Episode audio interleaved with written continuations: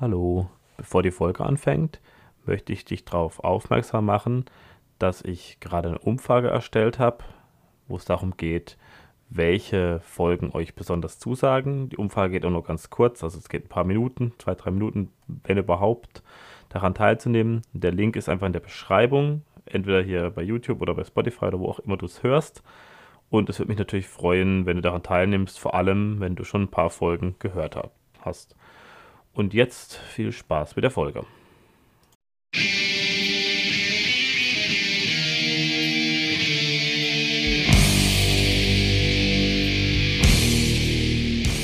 Guten Tag und herzlich willkommen zur neuesten Folge des Praxiologs. Heute zum Thema Konsumismus. Dem Kapitalismus wird ja gerne vorgeworfen, dass er zu ja, einer Konsumsucht führt, dass er eben zu diesem Konsumismus führt, also im Endeffekt dazu, dass ähm, die Leute irgendwie nur noch kaufen wollen, dass sie immer neue Bedürfnisse haben, die geschaffen werden und die dann befriedigt werden sollen. Also wir haben diese Bedürfnisbefriedigung durch Konsum und dass man eben immer nur neue Sachen kauft und Dinge verbraucht, äh, Medien konsumiert, Unterhaltung und so weiter. Wir haben eben eine Konsumgesellschaft. Und das wird ja als Vorwurf äh, dem Kapitalismus angekreidet. Und wir haben natürlich durchaus eine Konsumgesellschaft, das stimmt. Die Frage ist es, liegt es wirklich am Kapitalismus? Ist es zwingend schlecht? Und dem Ganzen möchte ich heute auf den Grund gehen. Wir haben einmal natürlich wirklich diesen Fall, dass der Konsum von manchen Menschen, auch eine beträchtliche Zahl an Menschen, als identitätsstiftend angesehen wird. Also Leute suchen Sinn oder Glück im Konsum, zum Beispiel neue Kleidung, ähm, schnelle Autos, irgendwie Sachen, mit denen sie sich selbst darstellen können, auch Medienkonsum, also dass man alle Filme gesehen hat, die neueste Musik kennt und so weiter. Das gehört alles dazu und es gibt auch verschiedene Formen von Konsum eben. Und dieses immer mehr haben wollen und immer das Neueste haben wollen. Das ist sozusagen so ein Punkt, den man durchaus ankreiden kann. Die Frage ist nur, liegt es am Kapitalismus, liegt es an anderen Dingen? Also ist der Mensch von sich aus, schon von seiner Natur aus unersättlich? Also ist es so, dass eben, wenn die Grundbedürfnisse gestillt sind, haben wir dann immer neue Bedürfnisse? Kann man überhaupt jemanden komplett rundum zufrieden machen? Ist es möglich? Oder also ist es gar nicht möglich, weil irgendwie, sobald bestimmte Bedürfnisse gestillt werden, es gibt ja diese Maslow'sche Bedürfnispyramide, sozusagen mit den Grundbedürfnissen, also sowas wie äh, dass man Nahrung hat und äh, Trinken, also sauberes Wasser oder halt Getränke und ein Dach über dem Kopf und so. Und dann gibt es halt immer wichtigere, also immer weniger wichtige Bedürfnisse und erst werden die Grundbedürfnisse gestillt. Und wir leben nun mal in einer Gesellschaft, in der diese ganzen Grundbedürfnisse bei den meisten Menschen schon gestillt sind und dann suchen sich halt neue Bedürfnisse. Und das ist natürlich schon so ein Fall. Und das führt eben dazu, dass natürlich der Konsum auch steigt. Und jetzt ist es aber so, dass behauptet wird, dass der Kapitalismus diesen Konsum braucht und immer größere Ausmaße an Konsum braucht, weil er nur dann am Laufen gehalten wird. Und da sind eigentlich schon ein paar Fehler drin. Also da sind schon sozusagen ein paar Fehlannahmen drin. Das ist so eine typische linke Kritik, die da kommt. Also dieses äh, Kapitalismus geht nur mit Konsum, weil wir da eben ein paar falsche Begriffe haben, die halt von Linken gern falsch angenommen werden. Einmal ein falscher Profitbegriff und ein falscher Wachstumsbegriff. Einmal natürlich der Profit. Also Profit ist halt ähm, nichts rein monetäres, nicht eine finanzielle Geschichte, sondern wir haben eben alle Sorten von Profit, also alles mögliche, was im Profit mit drin ist, wie zum Beispiel eben äh, auch sowas wie sozialer Profit, dass man einem, äh, dass man eine bessere Beziehung hat zu anderen Menschen. Das ist auch ein Profit. Oder dass man irgendwie mehr Freizeit hat und dann seinen Hobbys nachgehen kann, ist auch ein Profit. Also wenn man zum Beispiel auf Geld verzichtet, also weniger Einkommen hat aber dafür mehr Freizeit, mit der man dann sinnvolle Sachen machen kann, die man selbst für gut hält, dann ist das trotzdem Profit. Also man wählt dann eben das, weil man einem das sozusagen weniger Geld plus Freizeit ist einem wichtiger, Mehrwert, subjektiv, als mehr Geld und weniger Freizeit. Also das ist auch eine Form von Profit und das wird halt immer so gern verkannt. Das heißt, dieses Mehr von allem ist nicht zwingend immer Profit. Das ist, äh, das hat damit nicht zwingend was zu tun. Und auch dieser Wachstumsbegriff, da habe ich auch schon eine Folge zu gemacht, zu Profit auch, ähm, da geht es ja auch darum, dass eben das, dass irgendwie immer dieses materielle Wachstum gesehen wird und nur mehr, mehr, mehr von irgendwas. Aber eigentlich ist Wachstum ein Prozess, äh, wo Sachen sich verbessern und Wachstum braucht auch zwingend eben, dass äh, wir eine Distribution hat, dass eben Sachen, die sozusagen nicht mehr gebraucht werden, wieder neu verteilt werden. Und wir brauchen für den Wachstum auch echte Ersparnisse. Also wir brauchen äh, ja, den Vorgang des Sparens. Da komme ich nachher noch genauer dazu.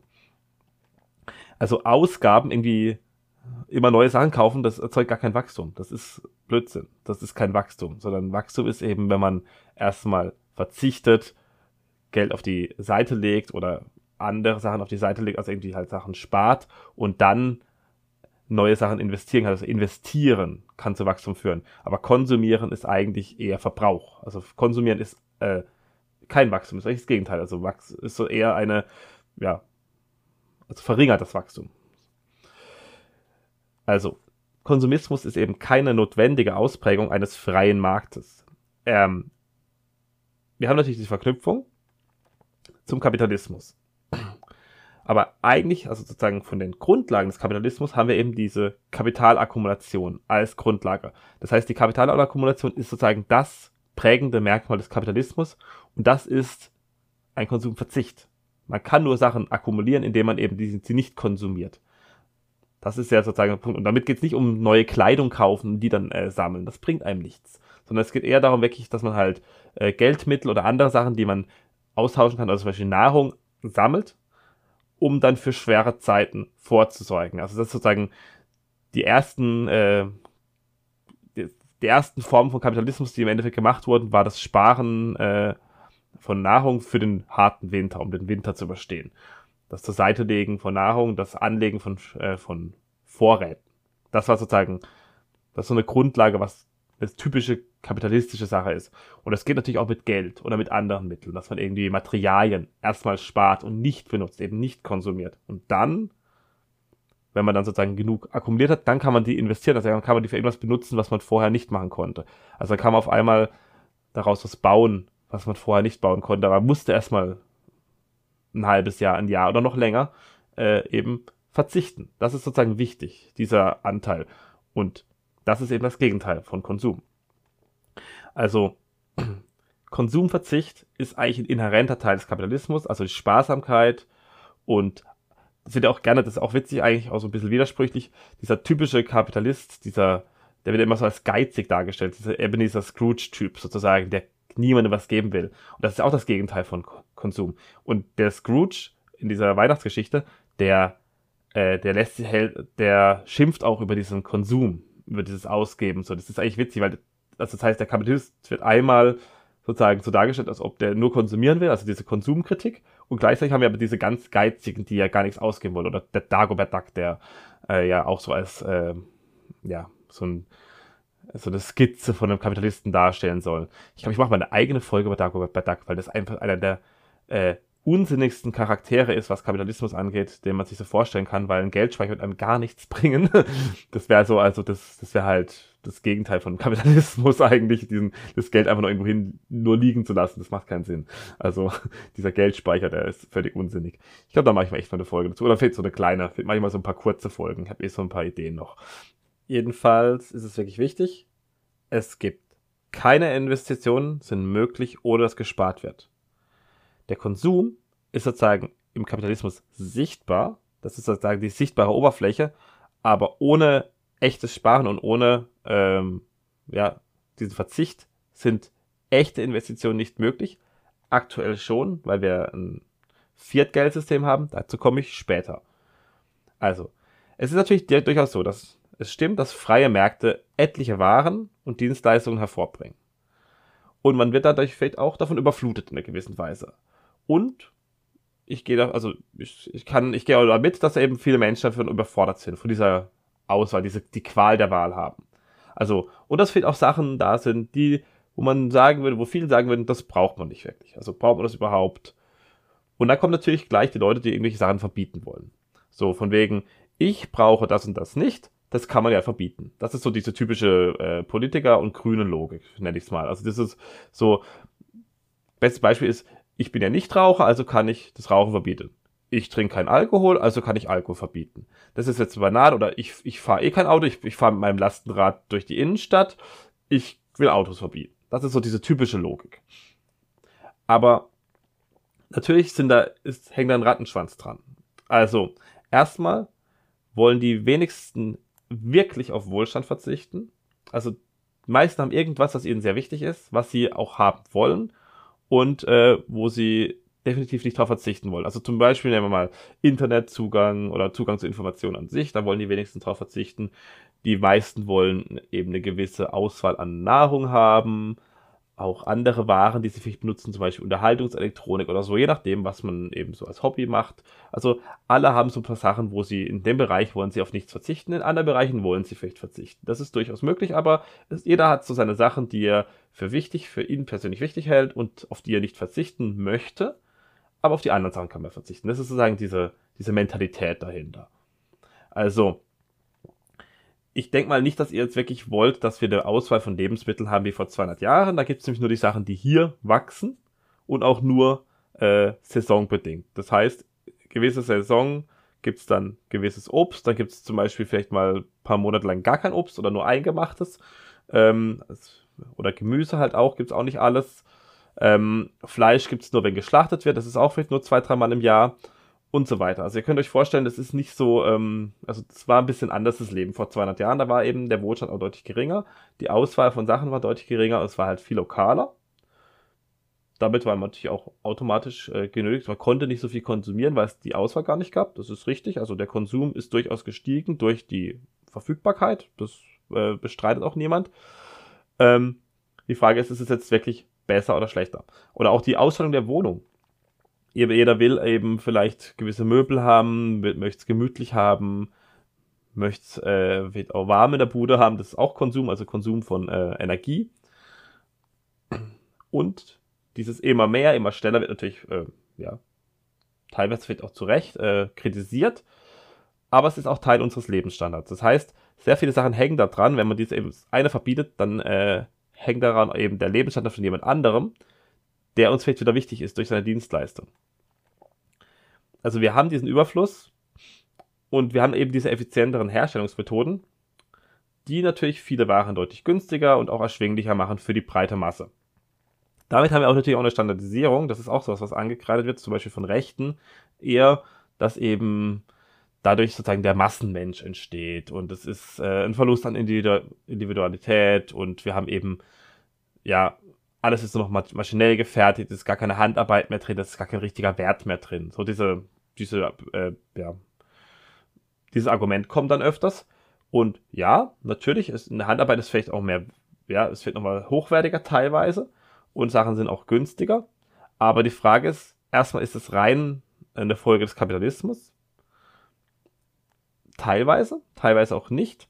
Dann ist die Frage, ist es wirklich besser, jetzt irgendwie das wieder in Handarbeitssachen zu machen, und dafür dann eben diese Effizienzgewinne, die wir haben, äh, wieder zunichte zu machen. Das heißt, alles wird äh, ineffizienter. Wollen wir wirklich, dass alles ineffizienter wird? Ist das, äh, das heißt, wir haben dann wieder, brauchen wieder mehr Zeit, mehr Ressourcen sozusagen in dem Sinne für das Gleiche am Ende. Natürlich kann man sagen, das ist nicht das Gleiche, das eine ist qualitativ hochwertiger. Ja, vielleicht kann man mit Maschinen aber auch, also mit der höheren Effizienz trotzdem hochwertigere Sachen machen. Das kann man ja trotzdem, das eine schließt das andere nicht zwingend aus. Und auch die Standardisierung schließt nicht aus, dass es hochwertig sein kann. Also auch äh, gleichförmige Gegenstände, die standardisiert hergestellt werden, können hochwertig sein. Das eine hat mit dem anderen nicht zwingend was zu tun. Es, wir haben oft diese Billigware aus äh, Fernost, also aus China, so billiges Spielzeug, was ich was, billige Klamotten. Das stimmt schon, aber ist das die Frage, das liegt ja nicht an der maschinellen Herstellung. Das liegt an anderen Dingen. Das liegt an Outsourcing, das liegt daran, dass wir natürlich günstigere Klamotten kaufen wollen und wir können ja auch teure Klamotten kaufen, die in Deutschland in Handarbeit äh, genäht werden und dann vielleicht auch besser halten. Also das kann man ja machen. Also man kann ja eben Sachen sagen, gut, ich kaufe mir jetzt halt äh, Schuhe für 200, 300 Euro und nicht billigere Schuhe. Also und ich hole mir halt gescheite Lederschuhe und nicht irgendwelche ähm, schlechten Sachen und ich hole mir irgendwelche, äh, ja, ich, ich gehe zum Schneider und lasse mir Sachen maßschneidern. Kann man natürlich sagen, das kann sich ja keiner mehr leisten. Ja, aber die Frage ist halt, ist es äh, wirklich im Verhältnis so viel teurer, als es früher war? Also früher hat halt jeder wenig Kleidung gehabt, damit auch weniger konsumiert. Aber so die Kleidung früher beim Schneider, die hat auch schon relativ viel gekostet. Also im Vergleich jetzt zu den Monatsgehältern, wenn man das so vergleicht mit den, was die Leute in einem Monat verdient haben und was sie dann für äh, Anzüge ausgegeben haben, das war jetzt nicht so weit weg prozentual von dem, was es heute ist. Außer wenn man mit Steuern runtergeht, dann hat man dann vielleicht diesen, sogar noch eine Ersparnis da drin. Das weiß ich natürlich nicht, weil ich eben nicht weiß genau, wie die hoch die Steuern sind und äh, wie viel günstiger jetzt die Herstellung wird durch die maschinelle Effizienz, wenn man jetzt Nähmaschinen hat und so weiter. Das weiß ich nicht genau, aber ich glaube sogar eher, dass es eher günstiger wäre, wenn man jetzt alle Steuern weg hätte und Abgaben. Könnte man wahrscheinlich sogar maßgeschneiderte Kleidung haben für weniger vom Monatsgehalt, als wir das vor 100 Jahren hatten. Als die Leute ja zumindest aus Sicht der meisten recht gut angezogen waren. Also diese typische ähm, Jahrhundertwende-Zeit, diese Kleidungsstil, das ist, ja, würden ja schon viele sagen, dass da, da waren die Leute noch ordentlicher gekleidet. Das war eben nicht so stillos und billig wie heute. Also wir haben ja heute wirklich teilweise Sachen, wo wirklich sehr viele sagen, das ist unästhetisch, das ist hässlich, das ist kompletter Schrott. Aber es sind halt Modetrends, das ist natürlich auch Geschmackssache zum Teil, obwohl ich auch der Meinung bin, dass es sowas wie Ästhetik gibt und dass es schon so eine, also ich will es nicht unbedingt objektive Ästhetik nennen, sondern es gibt halt sozusagen Sachen, die halt, sagen wir, 95% der Menschen als äh, schön empfinden und Sachen, die die meisten Menschen als hässlich empfinden. Da gibt es schon was. Wie man das jetzt genau äh, messen kann, ist wieder eine andere Sache. Aber also die Ästhetik wurde schon seit vor knapp 100 Jahren langsam immer mehr ähm, ja, unterwandert, beziehungsweise wurde sozusagen zur Seite gekehrt, als ob die nicht wichtig wäre. Und das ist schon ein Problem, das sieht man auch. So, wir haben eben diese, diesen Massenmenschen, der die gleichen Produkte haben. Alle haben eine Ikea-Einrichtung daheim, alle tragen H&M oder C&A-Klamotten. Ähm, damit geht natürlich die Individualität zum Teil verloren. Wir haben eben nicht mehr diese maßgeschneiderten Sachen. Ähm, und wir haben eben so viele Dinge, die als unnötig gelten. Und die Frage ist natürlich, wie viel ist wirklich unnötig? Und wer entscheidet, was unnötig ist? Das ist auch ganz wichtig. Eben viele Bedürfnisse, die man persönlich für unnötig hält, sind mit anderen Bedürfnissen verknüpft. Nehmen wir mal ein Beispiel. Wir haben ähm, irgendwas, was wir, wir finden, ja, bestimmte Essen, bestimmtes Essen total scheiße, weil es ungesund ist und wir finden irgendwelche Kleidung hässlich und deswegen wollen wir jetzt die verbieten. Aber wir haben irgendwie zum Beispiel Krankenschwestern, die wollen genau diese Klamotten tragen und die wollen genau das essen als Beispiel. Und äh, die arbeiten besser, wenn sie zufriedener sind und wir wollen natürlich, dass die Krankenschwestern besser arbeiten, wenn wir selber krank sind. Das ist mal so ein ganz, also ein, vielleicht so ein relativ einfaches Beispiel. Wir, wenn wir wollen, dass unsere Bedürfnisse für irgendwelche Dienstleistungen zufriedenstellend be befriedigt werden, dann müssen wir halt auch davon ausgehen, dass wir halt Dinge sozusagen, die wir selber für schlecht halten, zulassen müssen, damit andere Leute zufrieden sind, weil die dann besser arbeiten. So kann man sich vorstellen. Und ähm, dieses sozusagen diese Idee, dass wir die guten Seiten ermöglicht vom Konsum und den Rest verbietet, Grenzen setzen, das ist halt eine Form von Planwirtschaft. Und Planwirtschaft geht nach hinten los, ähm, weil da eben so viele Sachen dranhängen, so ein Rattenschwanz dranhängt, den wir nicht überschauen können. Und das ist das Hauptproblem. Das heißt, wer sagt jetzt was Gutes und wer sagt was schlecht ist und dann geht halt ähm, damit einiges einher, was vielleicht Ende, am Ende mehr Schaden erzeugt, als wir äh, als Nutzen sozusagen. So, wir haben im Kapitalismus natürlich einen Wettbewerb um die Konsumenten. Das heißt, der Konsum ist natürlich definitiv Bestandteil des Systems. Und der freie Markt liefert ein Maximum an Konsumgütern. Das ist auch so. Also in anderen Systemen haben wir weniger Konsumgüter. Aber jedes System ist auf Konsum ausgelegt. Also jedes System hat Konsum als Bestandteil, als wichtigen Bestandteil. Und Konsum ist auch Teil des Lebens an sich. Also wir müssen essen, um zu überleben. Das ist Konsum. Wir müssen uns irgendwie vor dem Wetter schützen, irgendwie, um zu überleben. Das ist auch Konsum. Und wir haben eben im Kapitalismus diesen Kapitalaufbau. Wir haben dann daraus folgend Investition und Produktion und daraus folgt dann den Konsum. Und im Sozialismus haben wir zum Beispiel den Kapitalaufbau weniger. Also da wird eben nicht so viel gespart, da wird einfach irgendwas gemacht und die wissen gar nicht, was sozusagen effizient ist und was ineffizient ist. Halt dieses ähm, das Problem, dass man im, Profit, äh, im Sozialismus nicht rechnen kann, weil man keine Preise hat. Und im Sozialismus wird auch konsumiert. Nur wird im Sozialismus im Gegensatz zum Kapitalismus nicht ausreichend akkumuliert. Und damit haben wir sozusagen eigentlich ein weniger nachhaltiges System, was noch mehr verbraucht, noch mehr Schäden erzeugt. Das hat man auch gesehen. Die Umweltbelastung zum Beispiel in den ehemaligen sozialistischen Ländern ist deutlich höher als in den kapitalistischen Ländern. Auch wenn immer gemacht wird, dass ob das, der, also das Klima nur durch Sozialismus gerettet werden kann, das ist natürlich kompletter Schwachsinn. Ich meine, da habe ich auch die Folge Nachhaltigkeit zum Beispiel dazu gemacht, wo es darum geht. Also da kann man sich das mal anhören mit, dem, mit den ganzen Argumenten dazu. Es ist auf jeden Fall eben unsinnig, weil jedes System hat diesen Konsum. Wir müssen konsumieren, um zu überleben.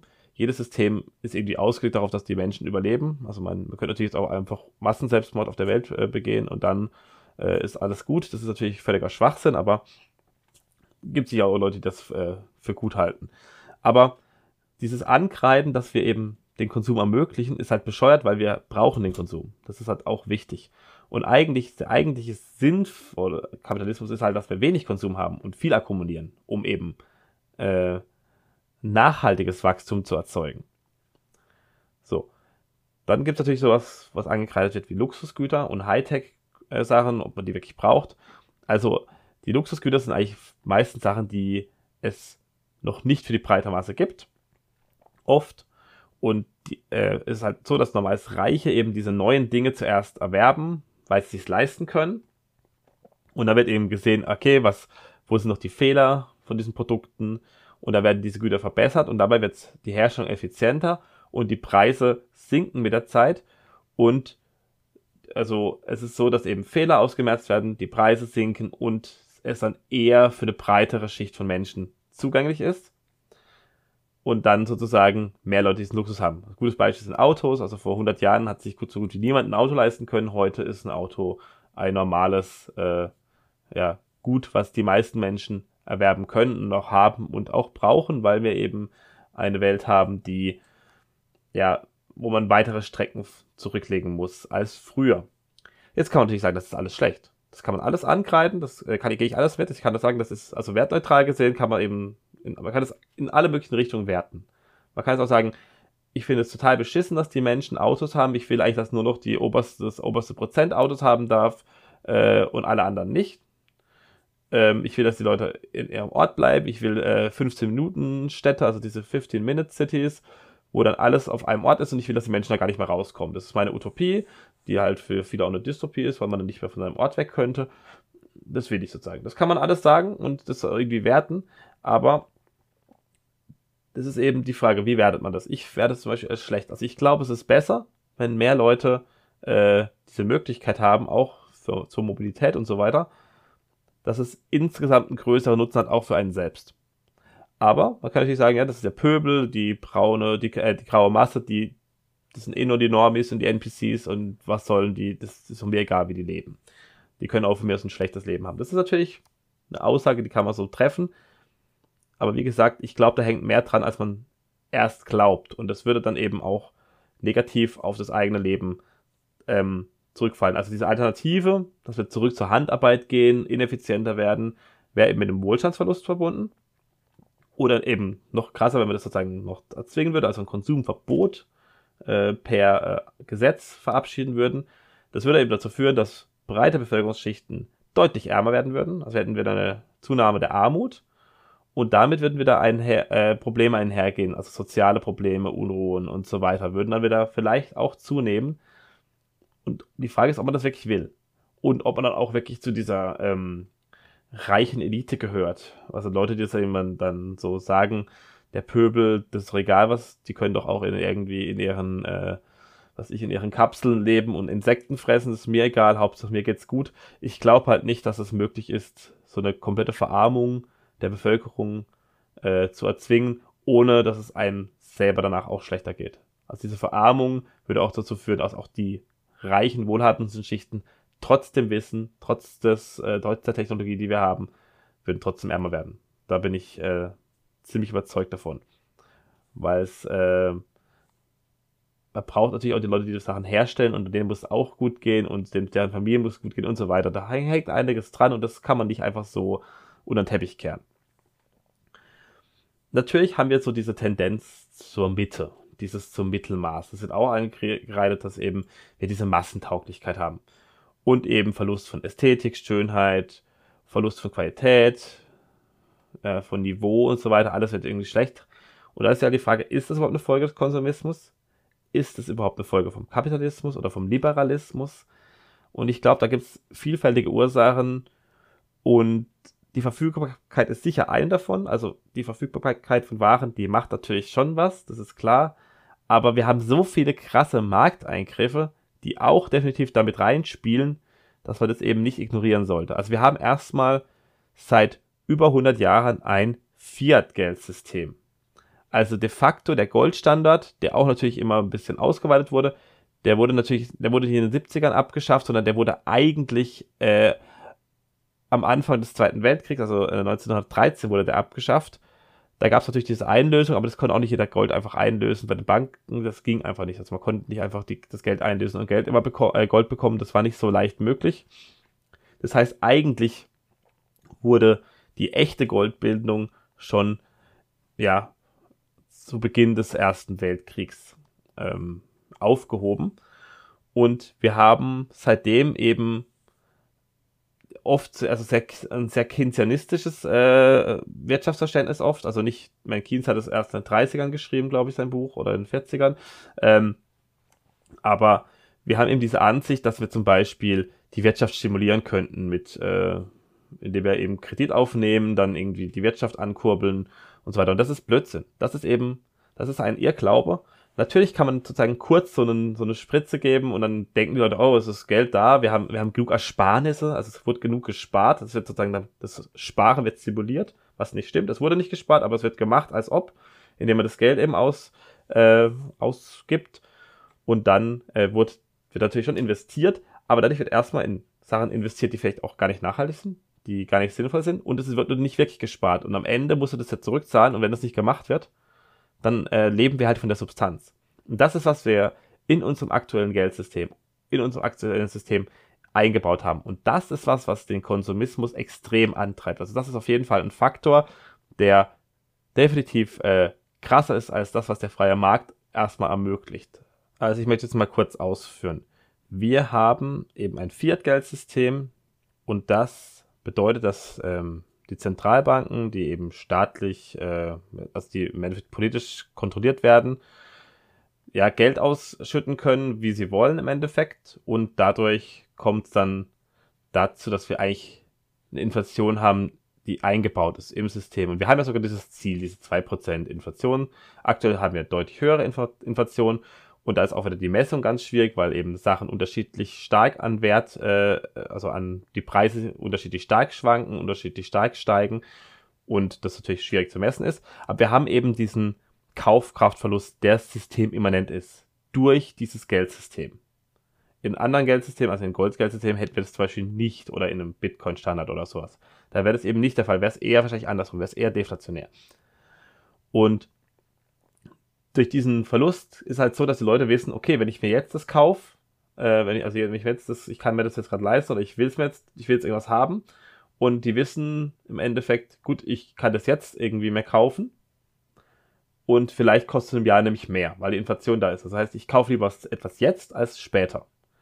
In einem deflationären System wäre es andersrum. Das heißt, da würde man eher sagen, okay, das kostet jetzt, sagen wir mal, was ich, 1000 Euro und in einem Jahr kostet es nur noch 900 Euro. Dann ist es vielleicht eher mal so ein Grund, ja, kann ich noch ein Jahr warten, ja, ja, für 100 Euro kann ich noch ein Jahr warten, als Beispiel jetzt übertrieben gesprochen. Also dann kann man eben auch noch warten zum Teil. Je nachdem, wie wichtig das Bedürfnis ist. Es gibt auch Sachen, Bedürfnisse, wo man denkt, ha komm, scheiß drauf, ich kaufe das lieber jetzt, auch in einem deflationären System, weil man das unbedingt jetzt haben möchte. Das ist was anderes, das gibt's auch. Aber man wartet halt eher, also diese Wartezeit wird auf jeden Fall begünstigt, wenn eben wir ein deflationäres System haben. Dann haben wir so Sachen wie Konsumkredite die Banken geben Konsumkredite aus. Das heißt, irgendwelche Leute, die vielleicht auch gar nicht kreditwürdig sind, kriegen Geld für etwas, wo man früher eben drauf sparen musste. Also jetzt irgendwie, um einen Fernseher zu kaufen, kann man Kredite aufnehmen. Das ist kompletter Schwachsinn. Das ist einfach, da müssen sie halt drauf warten, bis sie es irgendwie haben. Und dann kaufen die halt einen Fernseher und tun es in Raten von in, über drei Jahre hinweg abzahlen oder so ein Quatsch. Also das ist völliger, also ich kann das überhaupt nicht nachvollziehen, aber ja, das gibt's ja und das wird ja gemacht. Also man, wenn man irgendwie, was ich, beim Mediamarkt oder so schaut, da wird ja immer so diese Finanzierung, äh, wird dann so angepriesen. Und das sind einfach so Sachen, die dazu führen, dass halt jeder sich alles sofort kaufen kann und das auch macht und auch dieses, diese, dieses, diese Art zu denken sozusagen, dieses auch nicht mit Geld umgehen können, ist auch so ein wichtiger Faktor.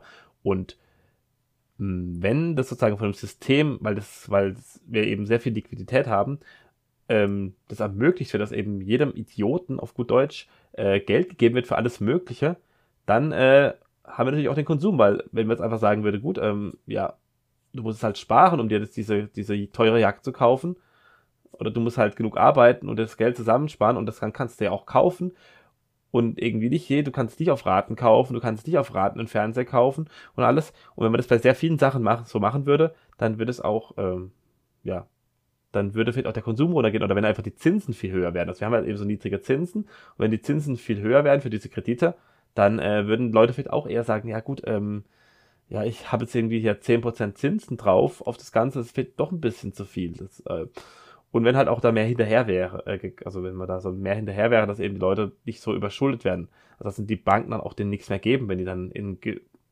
gewissen Betrag im Minus sind, dass sie dann einfach nichts mehr kriegen. Solche Sachen äh, müsst, das wäre halt vielleicht eine, ja, ein Faktor, wenn halt die Banken auch selber dann eben haften würden und wenn halt sozusagen die zu viele, also zu viele Leute, die Schulden hätten bei der Bank und dann äh, würde die Bank halt selber damit daran zugrunde gehen und nicht gerettet werden. Also die Bankenrettungen müssten aufhören, was eben eine schlechte Sache ist, dann eben besseres Geld einfach, ein besseres Geldsystem. Die Menschen können sich auch selber aussuchen, welches Geld sie haben wollen und so weiter. Also wir haben eben diese extreme steigende Zeitpräferenz durch dieses künstliche inflationäre System, in dem wir leben. Dann haben wir natürlich sowas wie die Massenmedien, das Internet und Social Media, wo dann eben irgendwelche Influencer, die halt äh, schnell an Geld reinkommen sind, irgendwelche teuren Markenprodukte äh, in die Kamera halten, teure Markenklamotten tragen und so weiter und dann dieses Bedürfnis schaffen. Das ist durchaus so. Also das Bedürfnis wird geschaffen, auch von Werbung. Aber ist es, also ich glaube nicht, dass die Werbung wirklich etwas, ein Bedürfnis schaffen kann, das ähm, das tief schon in einem schon eh schon drin war. Also man hat das sozusagen schon in sich und die Werbung erweckt das vielleicht. Das ist durchaus so, aber ich glaube nicht, dass jetzt irgendwie Bedürfnisse erst dadurch geschaffen werden, weil zum Beispiel Werbung gemacht wird oder weil irgendwelche Influencer das äh, zeigen. Also man hat irgendwie dann sowieso schon Interesse an teuren Klamotten. Man will irgendwie nach einer besonderen Außenwirkung da äh, damit erreichen oder so. Also ich glaube eher, dass diese, diese Bedürfnisse von der Werbung aufgedeckt werden oder von den sozialen Medien. Und man will dann halt auch Sachen haben, was andere haben. Denkt so, die sind ja genauso wie ich, die Person. Warum haben die das? Warum habe ich das nicht? Und so. Sowas ist klar. Aber wenn man das eben nicht ermöglicht, also wenn man einfach diese, das Geld nicht so locker hätte, sondern erst in einem richtigen System, wo dann die Banken auch wirklich ähm, haften würden. Ich glaube nicht, dass die wirklich jedem Idioten Geld geben würden in dem Maße, wenn die dann daran selber zugrunde gehen würden. Also wenn die sozusagen die Banken dann so heftige Verluste hätten, dass ja, dass ja dann eben nicht mehr gerettet werden können und dass dann die Bank bankrott geht.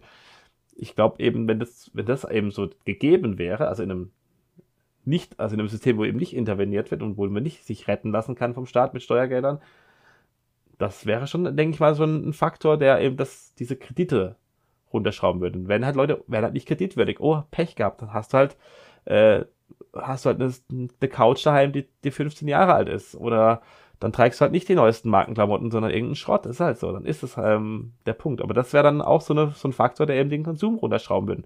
Ich meine, ich will es auf TikTok angucken, da gibt es irgendwelche Jugendlichen oder halt irgendwelche Mädels um die 20, die haben einen riesen Kleiderschrank, komplett voll mit Zeug und auch teilweise sehr teure Sachen. Und ich frage mich auch, wo das Geld herkommt. Ich weiß es nicht. Und ich bin mir auch sicher, dass zumindest manche davon, also manche ist natürlich von, von Papa bezahlt, aber manchen ist es vielleicht auch bezahlt durch Schulden. Und ja, wenn das nicht möglich wäre, hätte man da schon einen Teil vom Konsum weniger. So. Dann gibt es natürlich auch diese Ankreidung, dass es überhaupt dieser materielle Konsum ist eh falsch. Also wir haben diese falschen Präferenzen, weil eben die materiellen Güter über die sozialen Güter gestellt werden, über Freundschaft gestellt werden, über Beziehungen, Spiritualität und so weiter und die bleiben alles auf, bleibt alles auf der Strecke.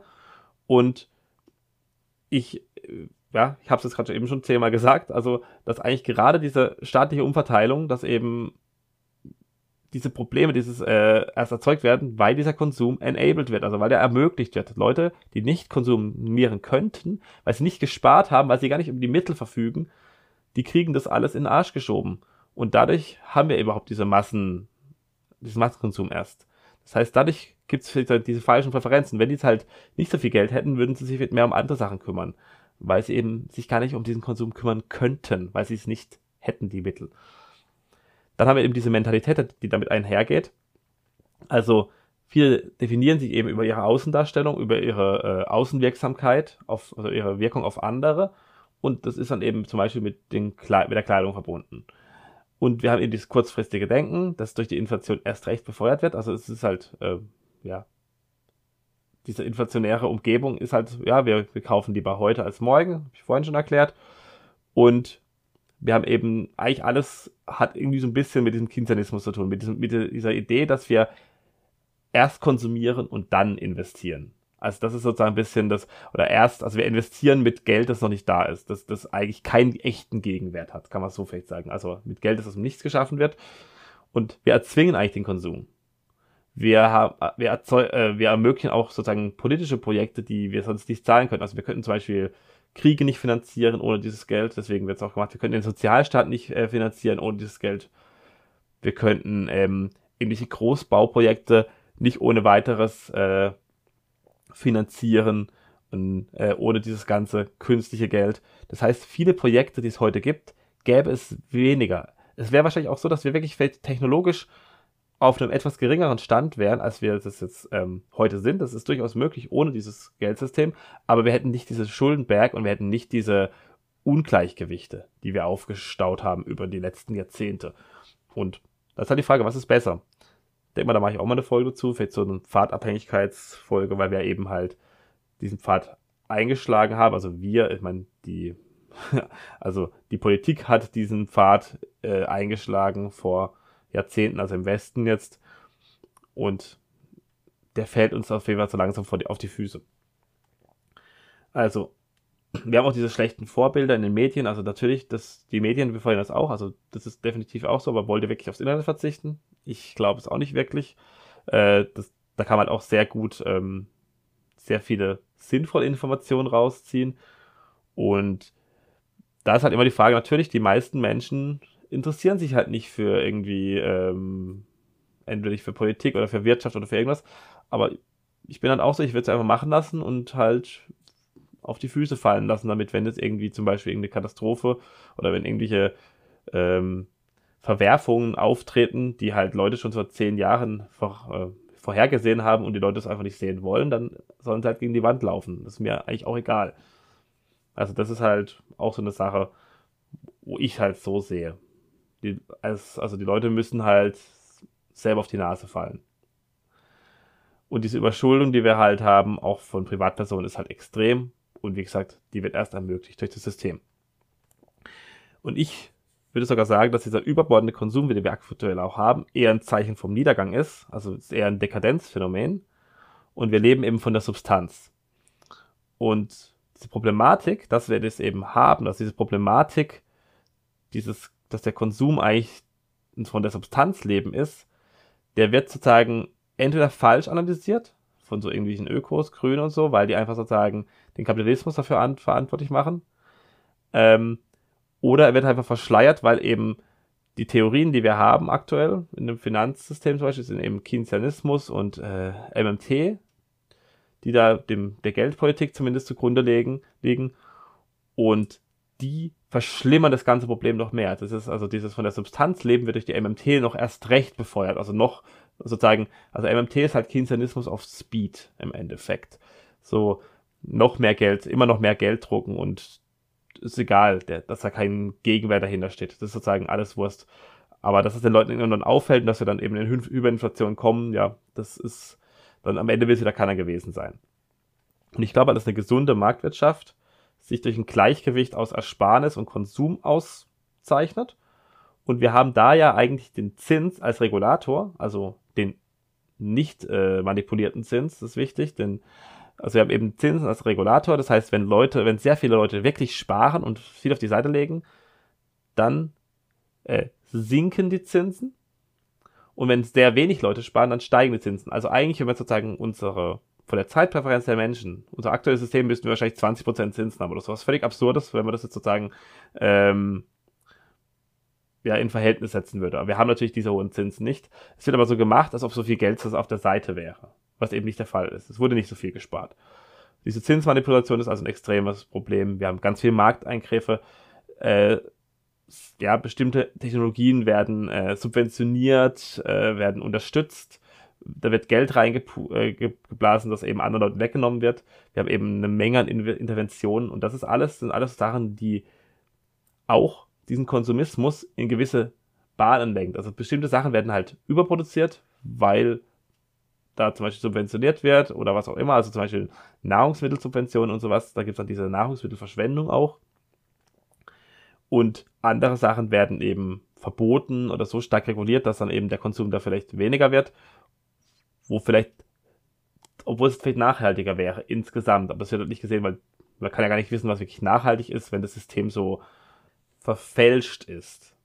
Das ist eigentlich, glaube ich, das wirklich das Hauptproblem. Wir haben so viel Verfälschung, dass wir jetzt gar nicht wirklich wissen, was jetzt äh, zum Beispiel wirklich nachhaltig wäre und so.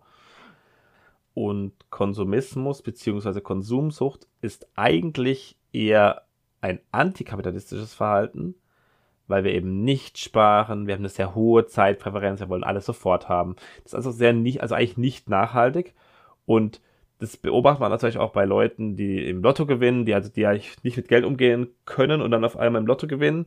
Die sind dann nach kurzer Zeit wieder arm, weil die halt einfach alles ausgeben und das gar nicht zur Seite legen. Das heißt, die machen eben genau diesen Konsum, die konsumieren ohne Ende, aber tun nicht investieren. Und der Kapitalismus zeichnet sich eigentlich durch die Investition aus. Das ist sozusagen das, das wichtige Merkmal.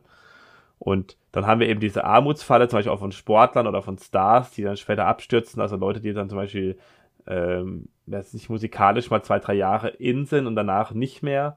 Oder Sportler, die halt sozusagen, wenn sie Mitte, Ende 30 sind, ähm, nicht mehr, also fit genug sind, weil halt dann die Jungen nachkommen und sind nicht mehr so gut wie die 20-Jährigen. Dann äh, gibt es halt manche, die gut investieren und die leben dann damit gut oder die, was ich, sind dann noch im Fernsehen als Moderatoren oder so unterwegs. Aber es gibt auch welche, die halt, ja, voll abkacken. Und wir haben eben, ja, Stars, die abstürzen, halt, ja, irgendwelche Schauspieler, die zum Beispiel in der Kindheit, Jugend vielleicht dann irgendwie groß sind, aber danach keine Jobs mehr bekommen und so weiter. Es gibt ja alles Mögliche. Und das ist eher dieses halt, man gewöhnt sich dann irgendwie an einen bestimmten Lebensstandard und äh, man gewöhnt sich an diesen, dass man so ganz viel konsumieren kann, aber eigentlich kann man nicht mit Geld umgehen. Das ist eigentlich halt gar nicht wirklich was typisch kapitalistisches. Es ist eigentlich das Gegenteil. Also es ist halt dann dieses reine Verschwenden, dieses reine Konsumieren.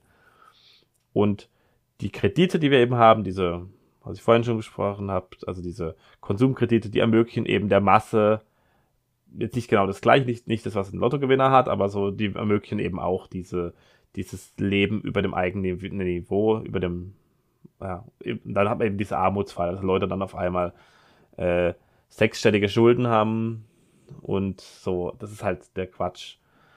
Also das eben, nur so als Plädoyer jetzt ganz am Ende nochmal zusammenfassend, ich sehe eben nicht, dass der Konsumismus wirklich zwingend eine Folge des Kapitalismus ist.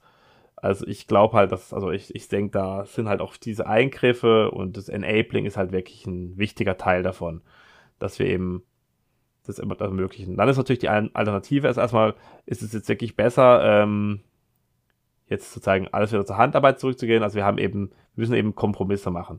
Das ist halt eine typische Trade-off-Situation. Also, und es gibt auch natürlich auch sehr viele Gegenbewegungen gegen diesen Konsumismus. Wir haben ja zum Beispiel sowas, sehr viele Minimalisten, die dann eben versuchen, so wenig wie möglich eben zu konsumieren und irgendwie das Geld, was sie verdienen, dann in zu investieren, zum Beispiel in Bitcoin zu stecken, in Aktien zu stecken und so weiter. Wir haben den Fugalismus, das ist ja dann die extreme Form davon, wo dann wirklich das so gemacht wird, dass man irgendwie guckt, äh, man tut so viel investieren von seinem eigenen Geld, das man im Monat verdient, dass man dann irgendwann ab Mitte 40, sagen wir mal, äh, allein von den Dividenden leben kann. Das ist so das Ziel. Oder auch sowas wie dieser Trend zu den Tiny Houses, dass die Leute eben in einem kleinen Haus allein dann wohnen. Auch Digital Nomads, also dieses digitale Nomadentum, die dann eben vielleicht wirklich nur mit ein paar Klamotten und ähm, einem Laptop und einem Smartphone unterwegs sind und dass auch diese Bescheidenheit immer mehr gehuldigt wird. Also ich glaube, dass da halt diese ganzen Gegenbewegungen da sind und in einem echten freien Markt hätten wir dann auch die Vorteile davon mehr. Ich meine, die Leute, die das jetzt machen, diese Minimalisten, haben ja jetzt schon Vorteile davon oder die Fokalisten, die haben ja den Vorteil schon, dass sie eben dann vielleicht am Ende wohlhabender sind, aber ich glaube, in einem richtig freien Markt wäre das halt noch krasser, wenn die Unterschiede, das heißt, dieses äh, konsumierende Verhalten, dieses verschwenderische Verhalten würde halt richtig vielen Leuten richtig krass auf die Füße fallen und die könnten das dann gar nicht durchziehen. Und deswegen glaube ich auch nicht, dass eben der Kapitalismus bzw. der freie Markt nicht dran schuld ist, sondern eigentlich, dass diese Ermöglichung durch dieses lasche Geldsystem auf jeden Fall da einen großen Faktor, äh, einen großen Anteil daran hat, dass es so ist. Weil ich natürlich auch eben gegen Verschwendung bin. Und was wir auch noch vielleicht so, da werde ich auch eine Folge demnächst mal zu machen, das habe ich mir schon überlegt. Und zwar, was, was, was auch noch fehlt, ist, dass wir ähm, uns vielleicht in der, in der Wirtschaft an sich mehr darauf äh, fokussieren könnten, also als neuen Wirtschaftszweig, ähm, diese, diese Wiederverwendung von Sachen. Also dass irgendwie das Recycling äh, müsste besser werden, weil wir haben natürlich sehr viel Müll zum Beispiel durch diese Konsumgesellschaft und ähm, ich glaube, da könnte man richtig viel Kohle damit machen, diesen Müll nutzbar zu machen. Also das wäre so eine Sache, wo natürlich wird es da teilweise schon was dran gemacht, aber das ist noch was, wo noch sehr wenig ist. Weil es halt energieaufwendig ist und so und natürlich kann man den Müll verbrennen und so, aber ich glaube, da kann man eigentlich, könnte man viel mehr damit machen. Das ist vielleicht auch so eine, ähm, also das, das wäre so eine Industrie, die dann vielleicht nochmal ein Umdenken erzeugen könnte. Gut. Das war's für heute. Ich hoffe, es hat euch gefallen. Falls ja, äh, abonniert mich hier auf YouTube oder auf einer der Podcast-Plattformen, also Spotify, Apple Podcasts und so weiter. Äh, oder gerne auch auf Fountain, da könnt ihr mich mit Sets unterstützen. Ich habe jetzt auch einen Nostre-Account, äh, muss ich auch mal verlinken. Genau. Da kann man mir auch folgen und mich auch äh, mit Sets unterstützen. Genau, per Lightning. Und ansonsten verabschiede ich mich und wünsche euch noch einen schönen Tag. Bis zum nächsten Mal. Auf Wiedersehen.